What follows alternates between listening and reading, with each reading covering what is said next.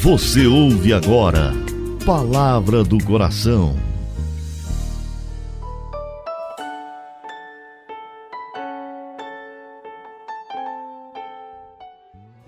Em nome do Pai, do Filho e do Espírito Santo. Amém.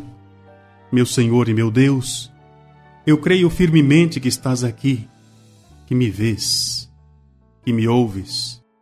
Adoro-te com profunda reverência. Peço-te perdão dos meus pecados e graça para fazer com fruto esse momento de oração. Minha Mãe Imaculada, São José, meu Pai e Senhor, meu anjo da guarda, intercedei por mim.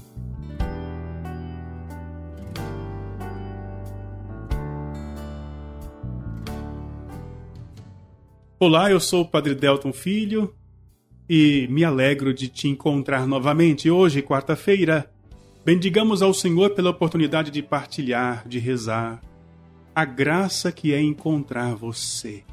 Por meio do programa Palavra do Coração, eu tenho a oportunidade de entrar na sua casa, de falar com você, de estar perto da realidade que você vive, trazer aquela palavra de esperança, mas principalmente a palavra de Deus que conforta e consola a nossa vida. Hoje quero estender minha mão e pedir a você a ajuda para continuar evangelizando aqui no sistema Coração Fiel de Comunicação. Cada dia é um grande desafio. Iniciamos o ano nessa expectativa, precisando de ajuda. Se você puder, faça hoje uma doação para colaborar com a obra Coração Fiel.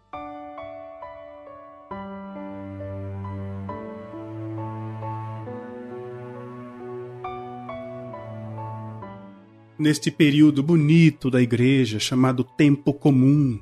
Estamos na primeira semana do Tempo Comum, logo depois da, do mistério que celebramos por meio da solenidade do Natal do Senhor. É conveniente permitir que as reflexões espirituais nos ajudem a progredir na fé. O tempo comum é para isso. O padre se veste de verde, a liturgia tem esta cor porque quer nos introduzir neste grande caminho de amadurecimento. Para amadurecer, precisamos pensar sobre a vida presente e a vida eterna. As penas deste mundo, por exemplo, os sofrimentos da vida presente, passam. Tudo passa. Mas pensemos um instante. Os sofrimentos que fazem parte do inferno, que é uma realidade, dogma da igreja, ensinado pelo próprio Cristo, os sofrimentos do inferno nunca passarão. A pessoa aqui começa sofrendo algum tipo de, de dor ou de desconforto. Quer dizer, por mais que seja incômodo, passa. Mas os sofrimentos do inferno estão sempre começando, ou seja, nunca passarão. Pobres condenados.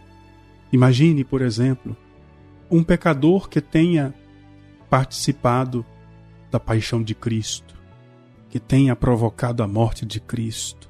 Um daqueles soldados, por exemplo, se estiverem no inferno, pense comigo, passaram-se quase dois mil e quinhentos anos e todo o sofrimento que esse soldado está passando no inferno está apenas começando. Imaginemos aqueles que pecaram antes de Cristo. Vamos supor que Caim, aquele que matou o irmão Abel, estivesse no inferno.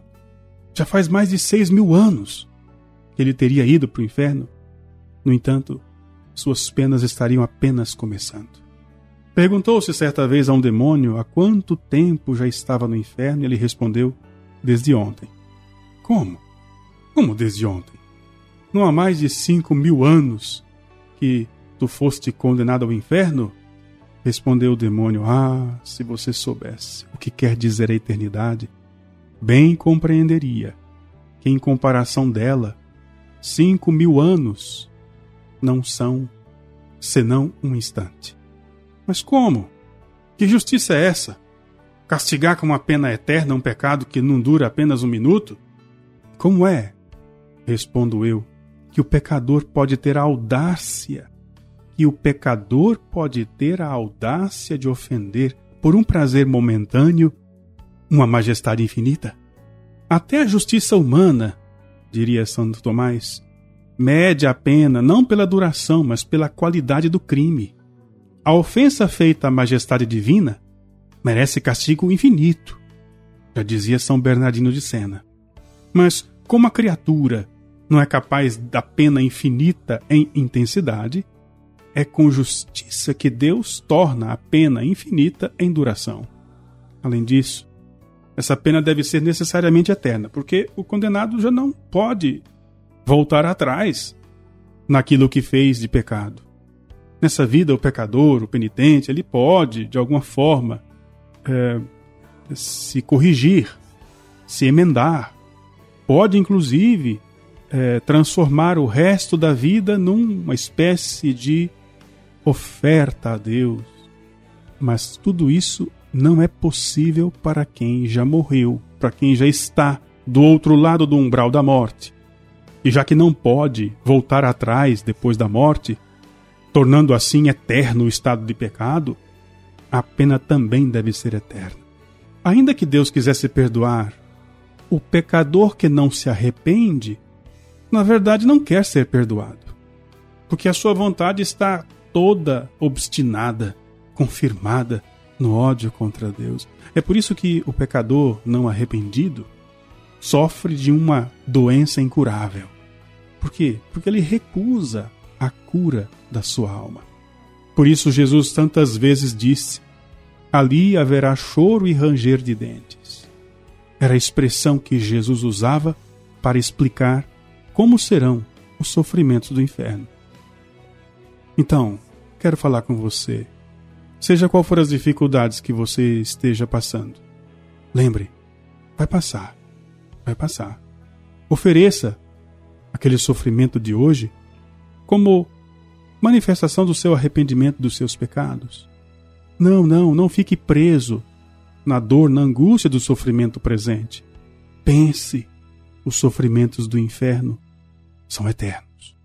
Oremos.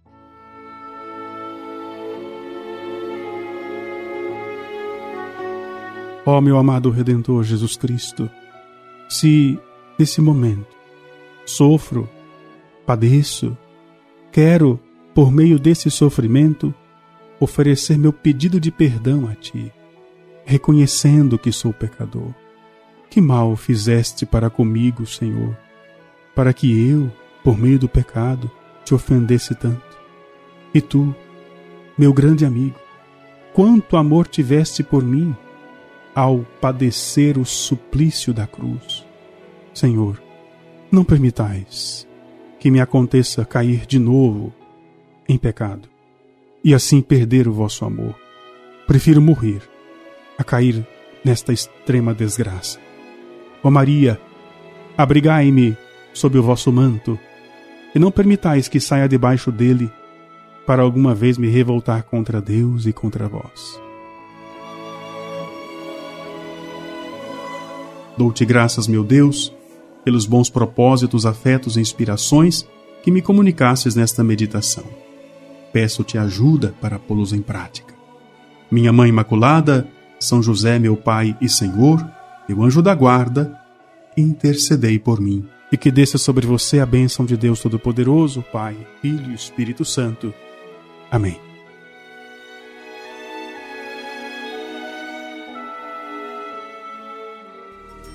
Você ouviu Palavra do Coração